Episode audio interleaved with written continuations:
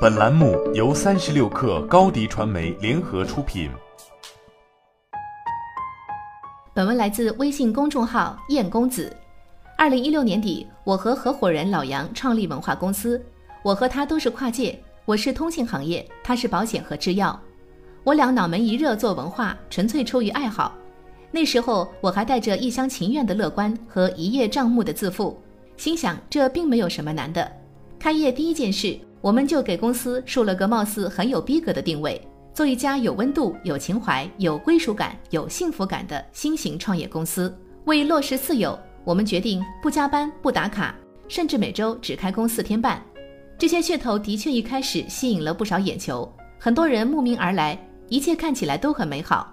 但这种状态并没有持续多久，应该是才过了几个月，就有员工提出辞职，因为他觉得自己是在混日子。我们最初无意的熏陶和错误的引导，导致有追求的人，比如前面那个员工选择离开，而更多的则开始习以为常。他们会觉得，哦，原来工作就是这样子，还挺轻松的。后来我意识到问题，跟老杨说，这样子不行，还是要定绩效考核。但已经晚了。推出绩效体系的当月，就有三名员工提出离职。离职后，他们立即删除了我和老杨的微信。其中一名员工时不时发朋友圈骂钱老板，也就是我和老杨，说要求如何变态，如何对他苛刻。一个比较认可我们的在职员工截了图发给老杨，老杨很郁闷，说他在时咱俩对他都不错啊，怎么睁眼说瞎话，白眼狼啊？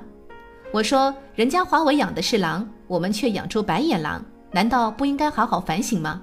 几个月后，据线人说，这名前员工已陆续换了好几份工作。每次时间都不长，每次也都无一例外在朋友圈骂老板，大意都是工作没法弄，老板很变态。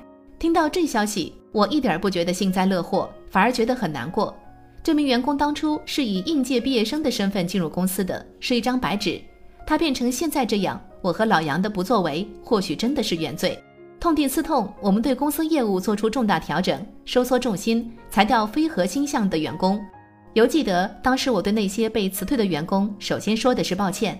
我说，原本想创造一个宽松舒适的环境，却给了你们一个完全不该有的错觉。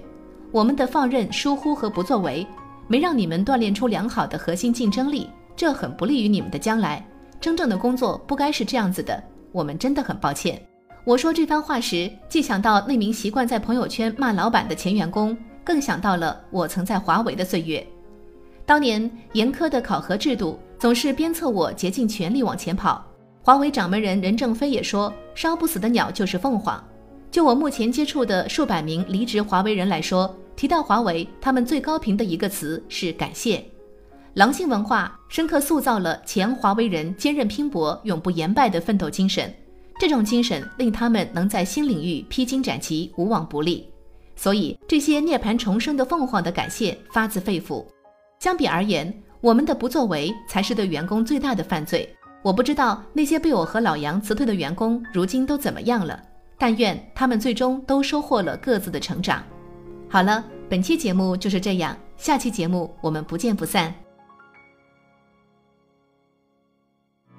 下载三十六课 APP，收听新商业第一频道，给你精彩一百倍的商业科技内容。高迪传媒，我们制造影响力，用最专业的态度为企业提供视频、音频全流程解决方案。商务合作，请关注公众号“高迪传媒”。